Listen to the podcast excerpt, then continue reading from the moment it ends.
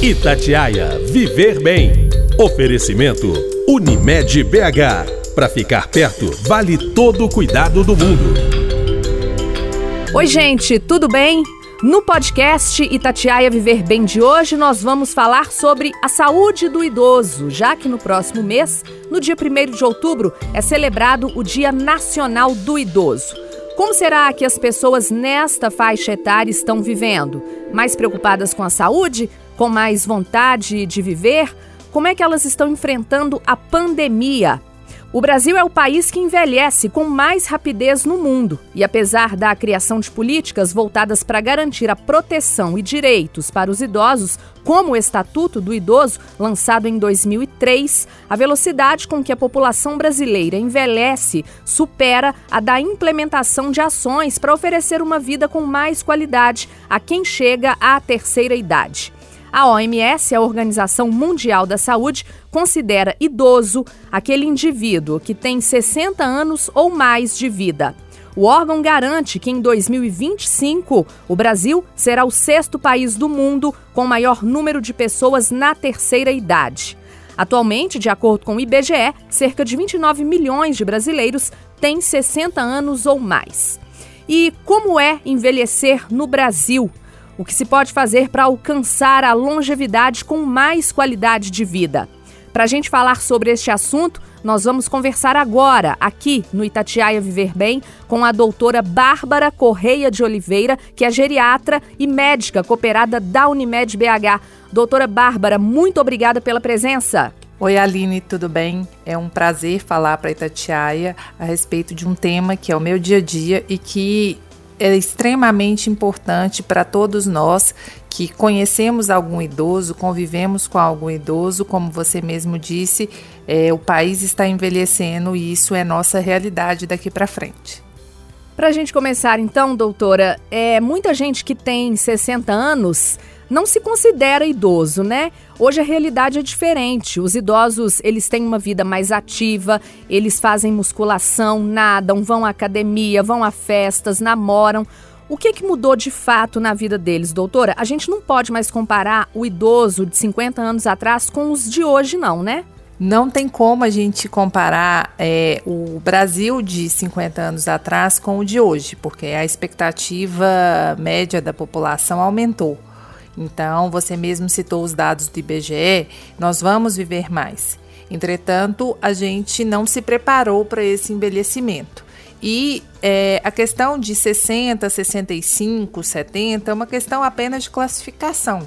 Em muitos países desenvolvidos, o, o, o, idoso é considerado acima de 65 e ele não tem nenhuma regalia é, comparado ao, aos outros indivíduos adultos, porque essa questão de falar assim: olha, eu fiz 60, sou velha, agora eu não faço mais nada, eu preciso da ajuda dos outros, isso não existe.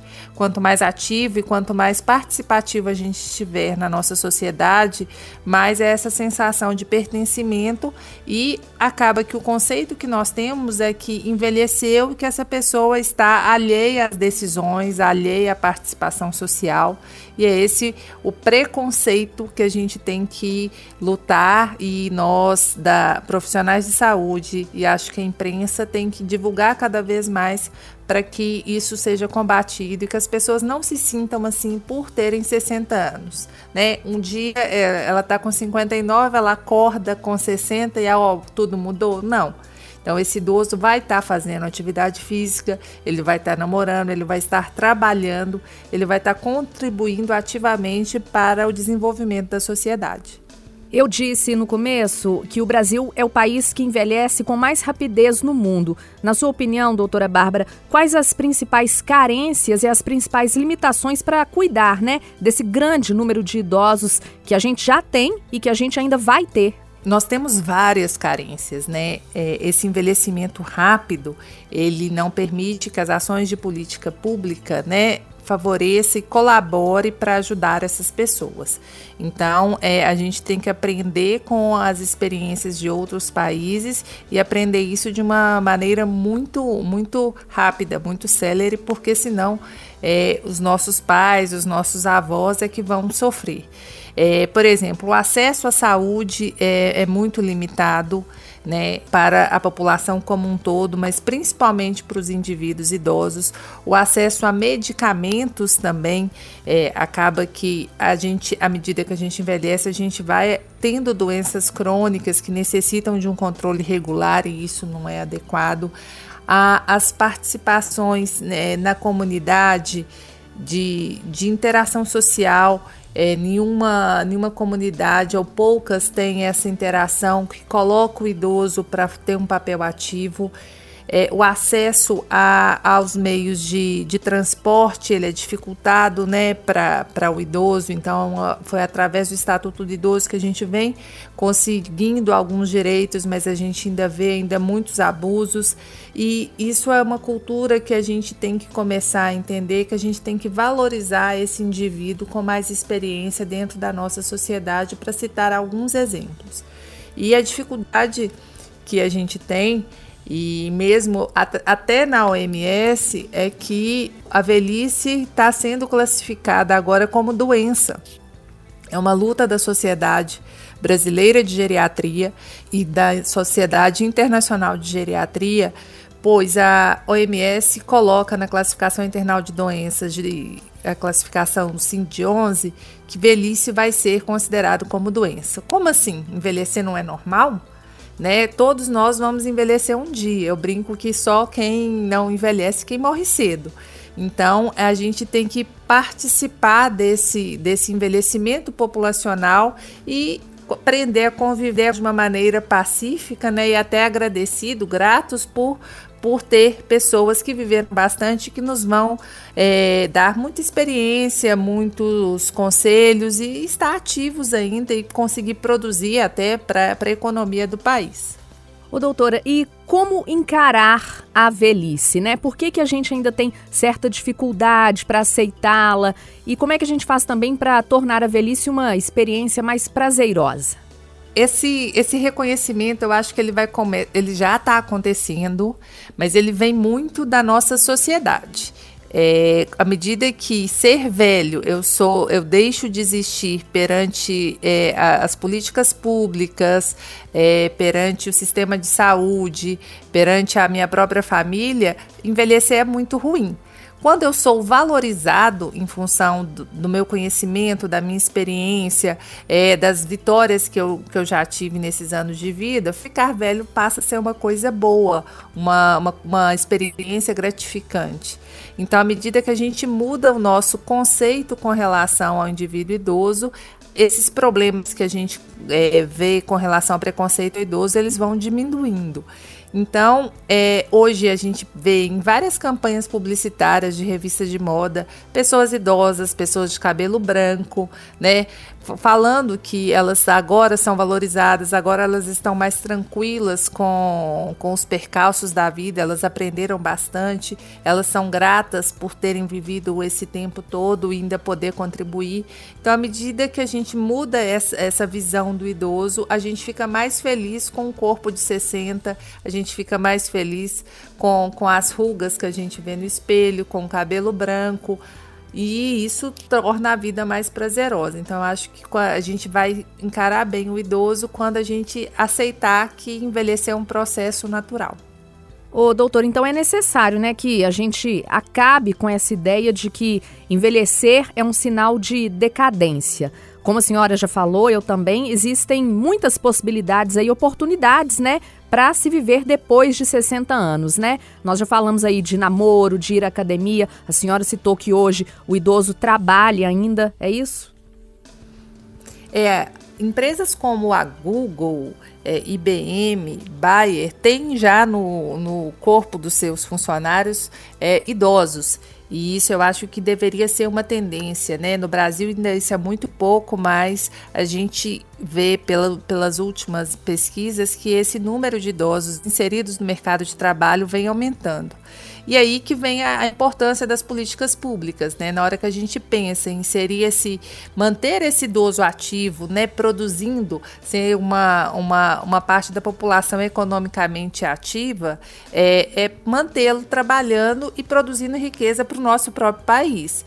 Então, a gente tem que incentivar no corpo da sua empresa ter um indivíduo idoso, né? Às vezes a, o indivíduo aposentou ainda mantê-lo trabalhando e pensar também na, nas questões previdenciárias, de fazer uma educação financeira para o indivíduo quando ele está adulto jovem, para que ele tenha esse esse capital financeiro aí reservado, coisa que o brasileiro não tem, né, de que a gente tem uma expectativa de vida longa e a gente vai precisar disso de pensar em investimento é, do ponto de vista social e financeiro também. Né, a gente tem que fazer uma prevenção, como a gente faz com os hábitos de vida de saúde. Então, na hora que a gente pensa em inserção em mercado de trabalho, em previdência, a gente, isso tudo são hábitos que a gente adquire ao longo da vida. Como ir à academia e ficar ativo, né? Fazer atividade física, alimentar adequadamente, o, a questão social aí, financeira também é importante quando a gente se fala de envelhecimento. O doutor, e uma dificuldade enfrentada, né, atualmente é o isolamento social por causa da pandemia, né? Então, agora com a vacina chegando, muitos já estão quase tomando a terceira dose, muitos já tomaram. Os idosos, eles sofreram muito com a solidão, né? Qual que é o papel da família, doutora, no bem-estar do idoso? Hoje a gente vive no consultório é uma, eu acredito que uma nova epidemia, que é a da saúde mental.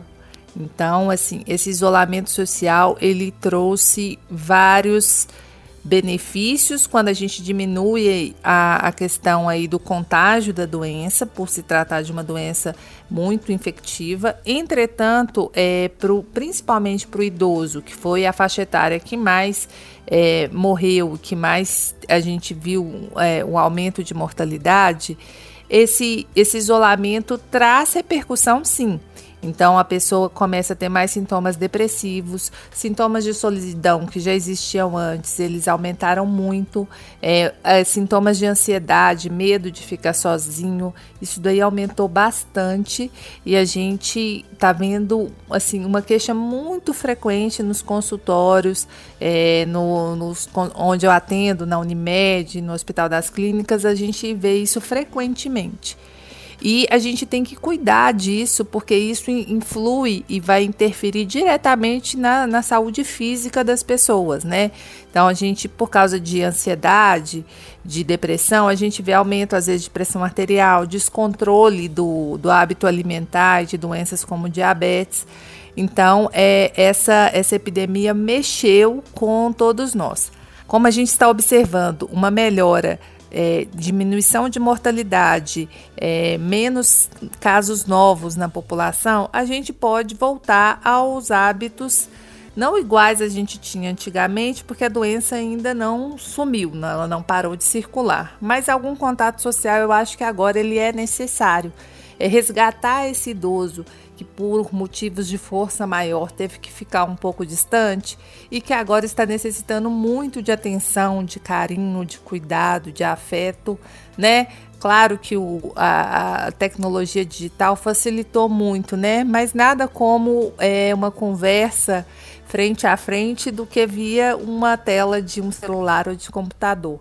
Eu acho que procurar visitar mais ainda manter ainda um cuidado, né? Se tiver algum sintoma, não, não, não ficar perto do idoso e tudo mais. Mas eu acho que integrá-lo novamente à comunidade, à família, é importante para que, se tem algum sintoma de depressão, que isso melhore ou que procure ajuda médica para tratar. Ô, doutora Bárbara, em 2050, o mundo vai ter 2 milhões né, de, de pessoas com mais de 100 anos. O que, que a gente pode fazer hoje, né? Fazer agora, em 2021, para ser uma dessas pessoas, hein? Hoje a gente sabe que existem algumas ilhas no mundo de excelência em que há uma população extremamente longeva, a gente chama de blue zones. É, e nessas ilhas a gente percebe que o que modifica, o que é diferente com relação à questão das outras populações, são hábitos de vida que, que a gente considera saudáveis. Isso inclui atividade física, são populações que elas têm a atividade física no seu dia a dia. É, alimentação, principalmente alimentação mediterrânea, com pouco sal, mais peixes, mais proteínas, né? Mais antioxidantes e uma interação social com a comunidade, um, um apoio da comunidade muito grande. Então, nessas pequenas ilhas, a gente percebe esses fatores em comum em todas essas, essas cinco regiões.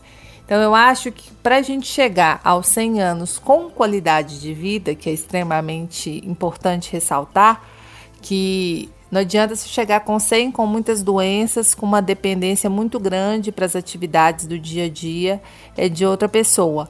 É, é necessário manter-se ativo, manter a mente ativa, ter um engajamento social, uma interação com a comunidade importante e alimentar de uma maneira adequada. Sem isso, eu acho muito difícil a gente chegar a, a essa idade, né? Mas mantendo esses preceitos, a chance é muito grande e cada vez mais a gente está conhecendo um ou outro indivíduo que está com 90, 95. Acredito que você deve conhecer alguns. É isso mesmo, doutora. A minha mãe, minha mãe está com 80 anos, foi professora de educação física e mais da metade da vida dela, né, dando aula em escola estadual. Meu pai também está com 86 anos, os dois, graças a Deus, com uma saúde muito boa, mas eu acho especificamente a, a, a questão da minha mãe, essa questão dela fazer muita atividade física mesmo, ajudou, né, doutora? Com certeza. É, eu brinco com meus pacientes que a gente é, se a gente pensar, quando nós surgimos espécie humana, a gente tinha que andar, correr, lutar para conseguir nosso alimento. A gente tinha que andar para chegar até o abrigo para não ser pego por uma, por uma outra espécie mais forte do que a gente. E tudo isso a atividade física estava incluída. Né? Se a gente for ver fotos aí de Belo Horizonte de 50, 60 anos atrás, as distâncias tinham que ser percorridas a pé. É, então, é, essa atividade que sempre teve inserida no nosso cotidiano, ela deixou de existir hoje. Então, cada vez mais as pessoas estão sedentárias, sentadas, esperando tudo vir até a sua mão, sem ter, às vezes, até que levantar a mão. E isso tem a sua repercussão. É uma síndrome de imobilidade que começa desde a infância. E a infância desses, das pessoas hoje que estão com 60, 70 foi muito mais ativa do que a infância das nossas crianças hoje. Então, se a gente não fizer atividade física, se a gente não manter o nosso corpo ativo, a gente não consegue viver muitos anos. E quando o corpo está ativo, a mente também está ativa. Fora a sensação de bem-estar que eu acho que quem faz atividade física, quem quem é ativo no dia a dia sente, né? A liberação de endorfina, essa sensação é muito boa e ela tem um poder de prevenir muita doença mental, muita doença psiquiátrica e acaba que ao fazer atividade física você se alimenta bem. Então, é, são hábitos que um puxa o outro e que vai levando a um índice é, de menor adoecimento e maior qualidade de vida. Doutora, muitas questões, né, relatadas pelas famílias ou pelos idosos mesmos. Eu queria que a senhora falasse um pouquinho de cada uma. É, primeiro, o sono. Os idosos, eles têm mesmo mais dificuldade para dormir, para dormir à noite? Como é que é? A gente tem sim, Aline, uma mudança no padrão de sono à medida que a gente envelhece. O que, que acontece? Nós passamos por três estágios de sono, assim, simplificadamente, durante uma noite é, de sono, durante um ciclo de sono. Né? A gente começa num sono mais superficial, vai até o sono profundo, e nesse sono profundo é que a gente consegue realmente descansar é, e armazenar energia para o resto do dia. A gente faz esse ciclo durante quatro vezes, em média, durante uma noite de sono. E o que, que acontece no indivíduo idoso? É, esses ciclos, quando eles acontecem, ele desperta. Ter despertar frequente é comum no envelhecimento. Né? Frequente que eu falo é de três vezes à noite, mas eu consigo voltar a dormir. E muitas dessas alterações, como elas não são explicadas para o indivíduo, ele acha que isso está normal. E aí ele vai querer remédio para mudar esse padrão que mudou. Outra alteração frequente é a questão que, em média, esse tempo total de sono ele diminui. Quando a gente está criança, a gente dorme 10, 12 horas seguidas sem despertares. À medida que a gente, na adolescência também, na hora que a gente fica adulto, esse tempo já reduz em média para cerca de, de 7, 8 horas, e isso se mantém aí durante a idade adulta e vai diminuindo mais um pouco aí quando nos tornamos mais idosos. Então, a, o objetivo das pessoas é dormirem como elas têm é, a memória de quando elas eram adolescentes. Então, tem sim alterações de sono. O mais importante é eu acordar de manhã com a sensação de que eu estou descansado. Então, esse sono tem que ser reparador, ele tem que reparar as minhas energias, ele tem que é, ter a sensação de que eu descansei. Quando ele não tem essa sensação, a gente tem que investigar se existe algum problema do sono.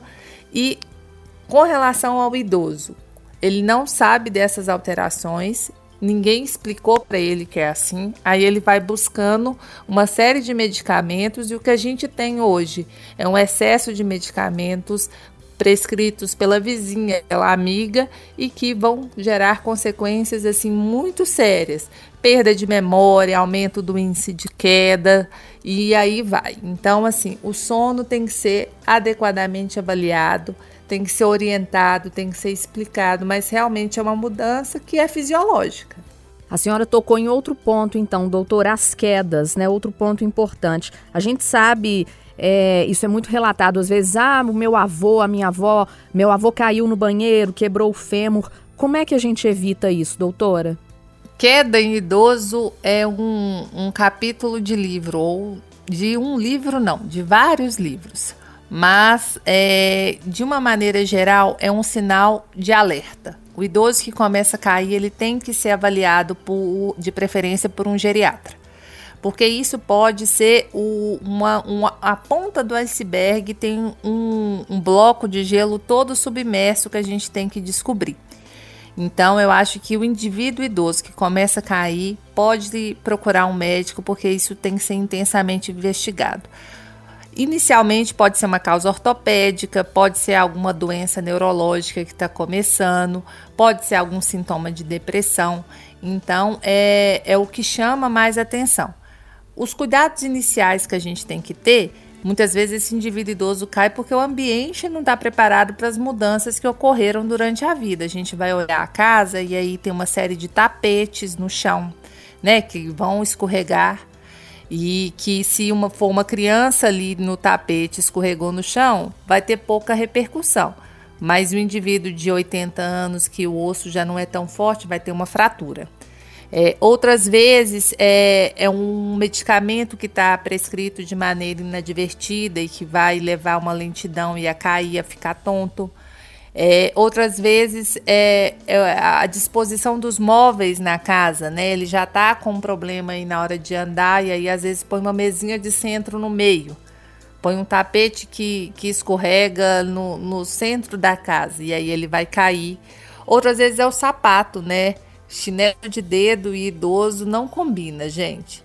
Tem que avaliar o calçado para que ele tenha uma segurança na hora de andar, ele tem que dar uma firmeza na hora de andar. Então, são todos esses fatores que a gente tem que observar, mas sinal de alerta em idoso é queda. Começou a cair, tem que ser avaliado. Ô, doutora Bárbara, para a gente terminar, eu queria que a senhora deixasse um recado, uma mensagem aí para quem já tem os seus 60, 70 80, 90 anos e para as famílias, né, dos idosos, já que estamos quase no mês de celebração do Dia Nacional do Idoso. Eu acho que o envelhecimento ele tem que ser considerado como uma dádiva que nós recebemos, né? Poder viver vários dias, vários meses na convivência das pessoas que nós gostamos, é, eu acho que é o objetivo de vida de muitas pessoas. Mas a gente tem que envelhecer envelhecer com qualidade de vida. E ter 60, 70, 80, 90, é, não importa a idade, importa que eu viva com qualidade e gostando de estar vivo, de estar presente na sociedade, sendo importante para essa sociedade. Então, não encare o envelhecimento como uma coisa ruim, porque ele tem vários benefícios e muitos dos benefícios, com certeza, se você não enxerga, não vê, é porque é, ainda não te mostrou ou que não foi valorizado. Mas ao chegar aos 60 anos, aos 70, aos 80, aos 90, tenho certeza que todo idoso já contribuiu muito para sua família, já contribuiu muito para sua sociedade e já contribuiu muito para o nosso país e isso é motivo de orgulho e não de vergonha. A gente tem que aprender a valorizar a experiência, a a maturidade, a resiliência das pessoas que criaram o mundo que hoje nós estamos vivendo. Esse é o, o meu recado. E conte comigo como geriatra para ajudá-los a envelhecer bem. Eu conversei aqui no podcast Itatiaia Viver Bem com a doutora Bárbara Correia de Oliveira, que é geriatra, médica cooperada da Unimed BH. Doutora, muito obrigada pela presença. Aline, eu agradeço o convite. Sempre que precisar, é só me chamar, que é um prazer falar para vocês da Itatiaia. E na semana que vem eu volto com mais um tema importante sobre a nossa saúde. Até lá! Itatiaia Viver Bem. Oferecimento Unimed BH. Para ficar perto, vale todo o cuidado do mundo.